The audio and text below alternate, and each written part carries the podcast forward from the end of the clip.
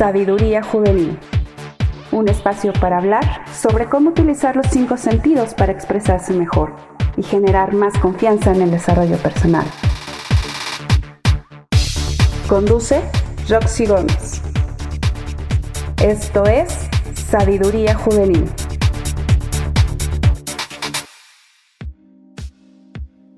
Hola a todos, soy Roxy Gómez. Nuevamente nos encontramos por este medio y me da gusto porque siempre habrá cosas nuevas que contar. ¿Saben?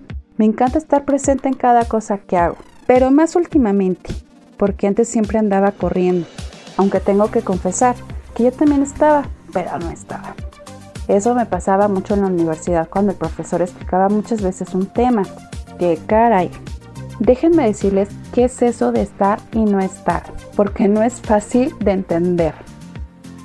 En la actualidad, la tecnología nos ha dado la oportunidad de tener una gran apertura, a comunicarnos con otros y fomentar la capacidad de enseñanza.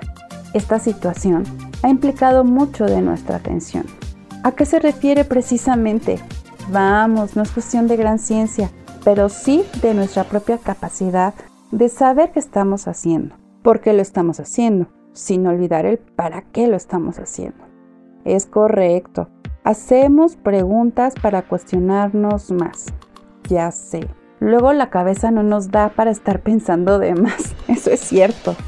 Es importante destacar que al estar preguntando lo que hacemos, nos da un significado, así como apreciar el momento que estamos viviendo.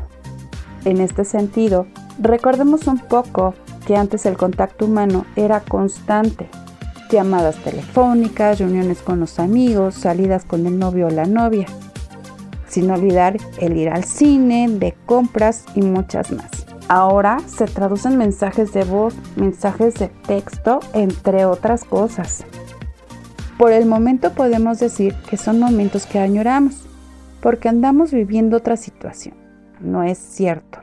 Se puede vivir, sí, aunque hay que hacerlo con seguridad para adaptarnos y cambiar nuestra forma de vida.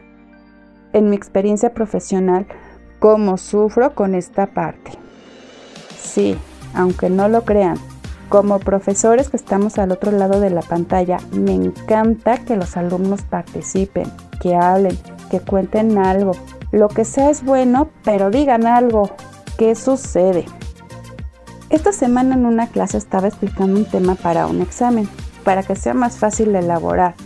Y menciona al final, ¿tienen dudas? Y de cinco personas, solamente una me contestó.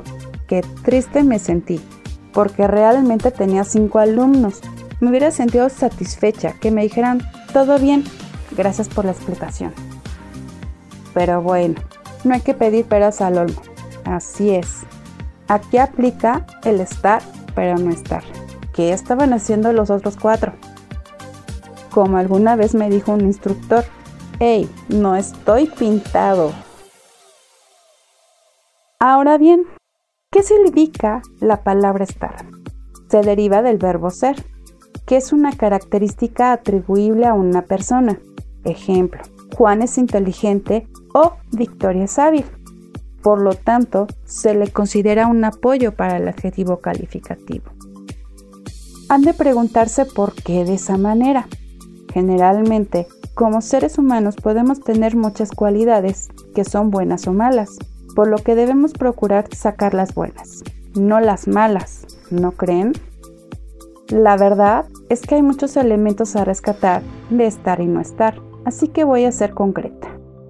En sí, requiere de la presencia de la persona cuando interactúa con la tecnología o con un ser humano, dado que aunque nada más estemos escuchando es importante poner atención para que en caso de que te pregunte la otra persona qué dije, puedas aportar algún comentario. Es decir, que estés al 100% con lo que haces, tanto mentalmente como en cuerpo. Es cierto. Uf, sucede en cualquier situación. Muchas veces nos pueden decir algo, ya sean papás, profesores o amigos, y luego no podemos opinar porque nuestra mente divagó qué difícil, ya sé, nos ponen aprietos, a todos nos ha pasado, no se crean. Por ello, ahora debemos aprender a hacer multitask. pero debemos de dar prioridad a las cosas para que realmente podamos apreciarlas. Llegamos a algo esencial. ¿Por qué están ausentes o estamos ausentes? ¿Será que no nos gusta hablar? ¿Le tenemos miedo a los demás? ¿O no sabemos expresarnos? Pueden ser muchas cosas que estén pasando a nuestro alrededor. Por ello es que me gustaría mencionar algunas recomendaciones para estos casos. Musicoterapia es una técnica que ayuda a mejorar el estado de salud y bienestar. El arte terapia sirve para mejorar la salud y utilizar las artes plásticas. Aromaterapia, aquí se utilizan aceites esenciales o materiales aromáticos que sirven para el bienestar personal. Y así podemos encontrar muchas más opciones. Aquí nada más mencioné algunas. No olvides, vive tu presente y disfruta al máximo. Sin más ni más, me despido de ustedes. Nos vemos en el siguiente episodio. Con cariño, Roxy. Por cierto, si te gustó este podcast, por favor compártelo con tus amigos. Gracias.